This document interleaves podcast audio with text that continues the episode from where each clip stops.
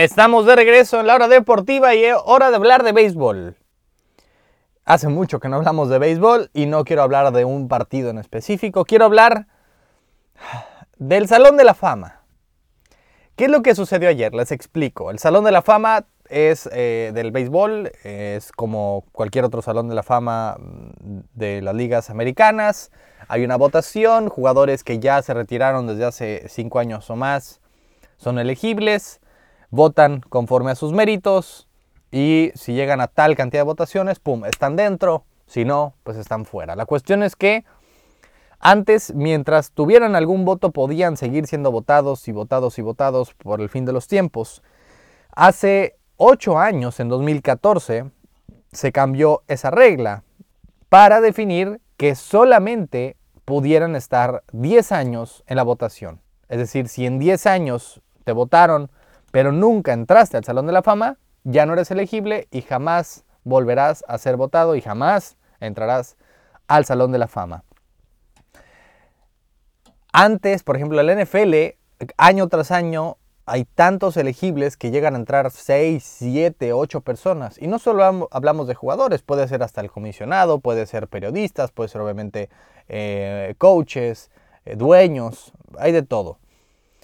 En la MLB hubo un total de una persona, una sola persona al Salón de la Fama. Claro, no es cualquier persona, es Big Papi, uno de los beisbolistas más icónicos de este milenio, ganador de tres series mundiales con Boston, el dominicano eh, heroico y carismático Big Papi, David Ortiz el drama no está en quién entró. No había ninguna duda que Big Papi tendría que ser llamado en su primer año, como tal como fue, así como el siguiente año van a llamar a Derek Jeter en su primer año, como debería ser.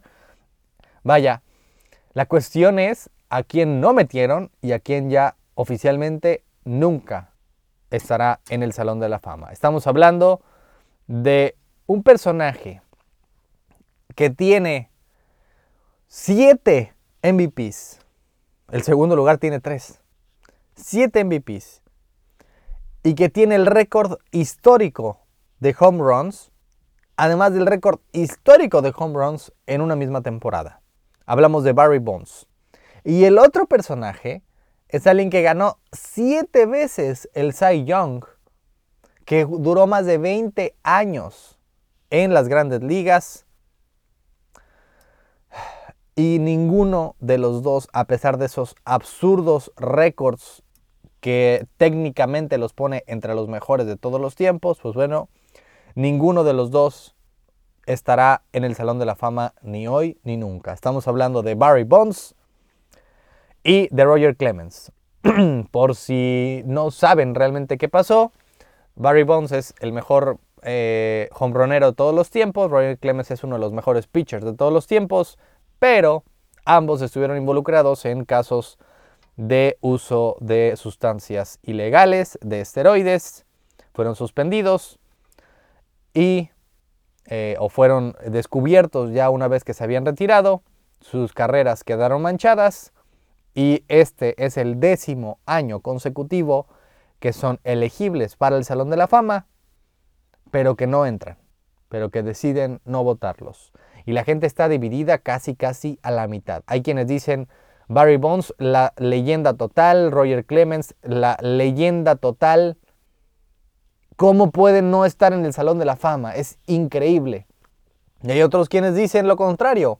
Es inaudito pensar que puedan estar en el Salón de la Fama si hicieron trampa. Simplemente mancharía el deporte, eh, que bueno, para mí que ya está manchado, porque fueron figuras, ganaron, eh, bueno, no Bonds, pero Clemens sí ganaron títulos, ganaron de todo.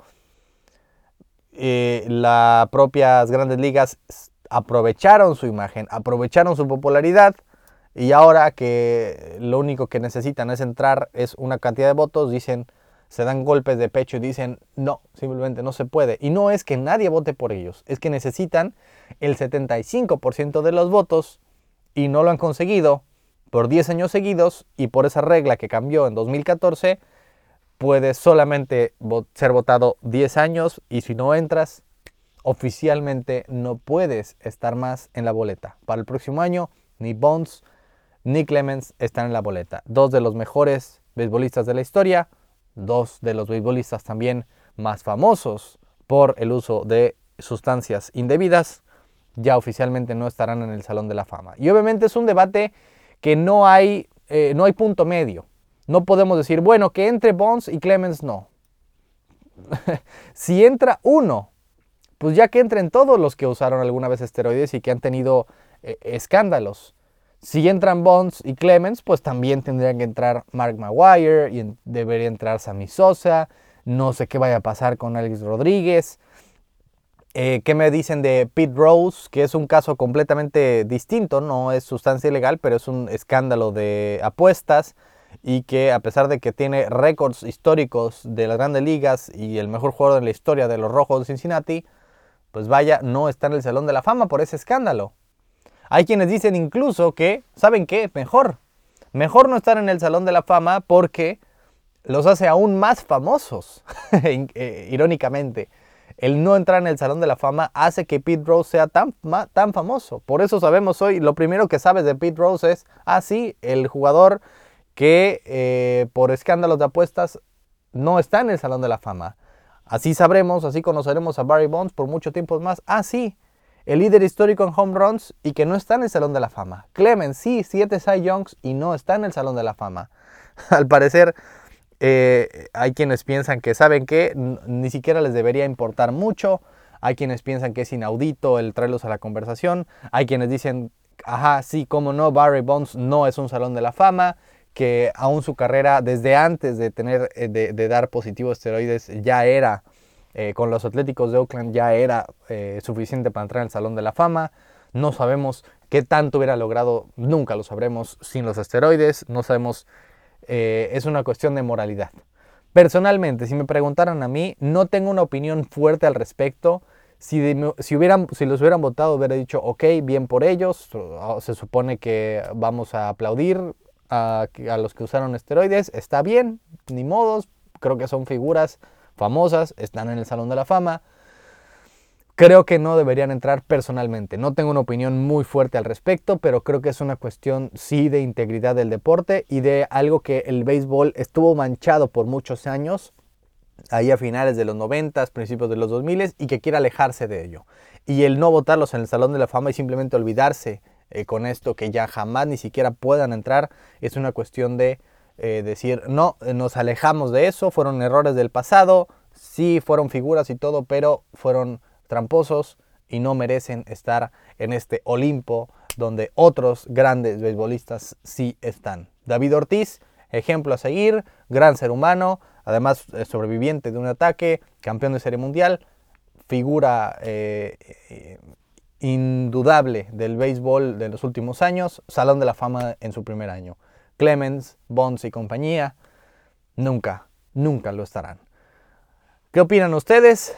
Es un debate realmente eh, importante porque, insisto, no tengo una opinión muy fuerte al respecto.